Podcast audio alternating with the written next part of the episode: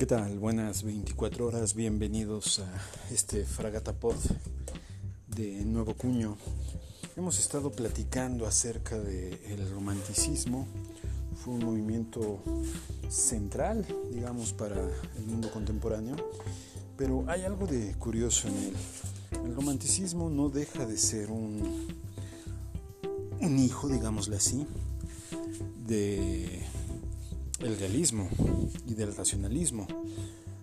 Van de la mano, recordemos que el renacimiento eh, pues va a buscar romper con la Edad Media y sus estructuras, sobre todo con la influencia de la Iglesia Católica, aunque seguirán existiendo creyentes en el mundo, aunque seguirá la Iglesia con mucho poder, eh, básicamente se va eh, tomando un horizonte distinto, el horizonte del humanismo, el horizonte de lo racional.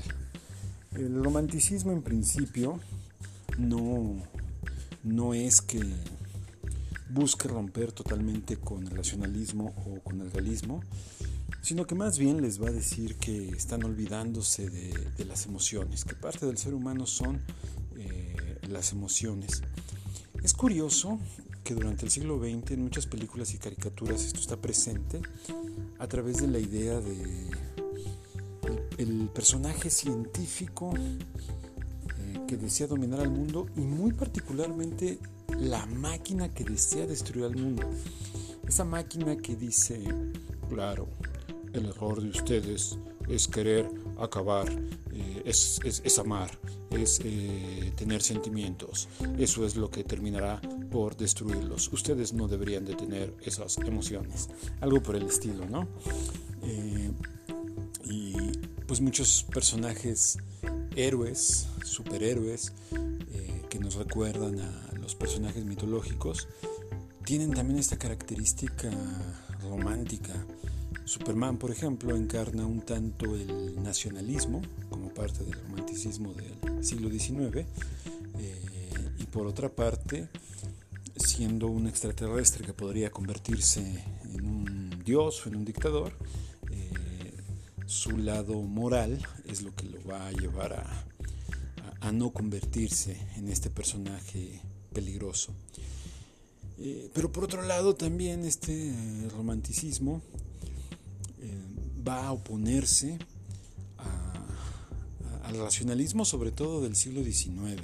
en el siglo XIX parece que hemos encontrado eh, el camino a seguir, que es el camino de la razón y que con eso vamos a vencer la ignorancia y vamos a vencer también los males del mundo. Eh, el romanticismo se va a decantar hacia lo que ahora se conoce como pensamiento postmodernista, eh, que va a hablar pues de, de lo no racional, de la sin razón, de no seguir los famosos metarrelatos, esos relatos totales, absolutos, como podría ser en determinado momento es difícil porque vamos, no es, no es exactamente lo mismo decir marxismo que socialismo que comunismo, pero bueno, para ellos va a ser así, va, todo este conjunto va a ser un metarrelato. Y, y bueno, lo que tenemos a la vuelta de la esquina es un mundo donde el romanticismo, que pareciera así ya muy añejo, se ha ido transformando y lo podemos encontrar en videojuegos, en canciones populares, en series. Y algo interesante pues es cuestionarnos qué tan válido es actualmente y observar qué, qué muestra, qué hay detrás de, de, ese romanticismo. Bueno, este fue eh, un Fragata Pod y los espero en el siguiente. Soy Benjamín García.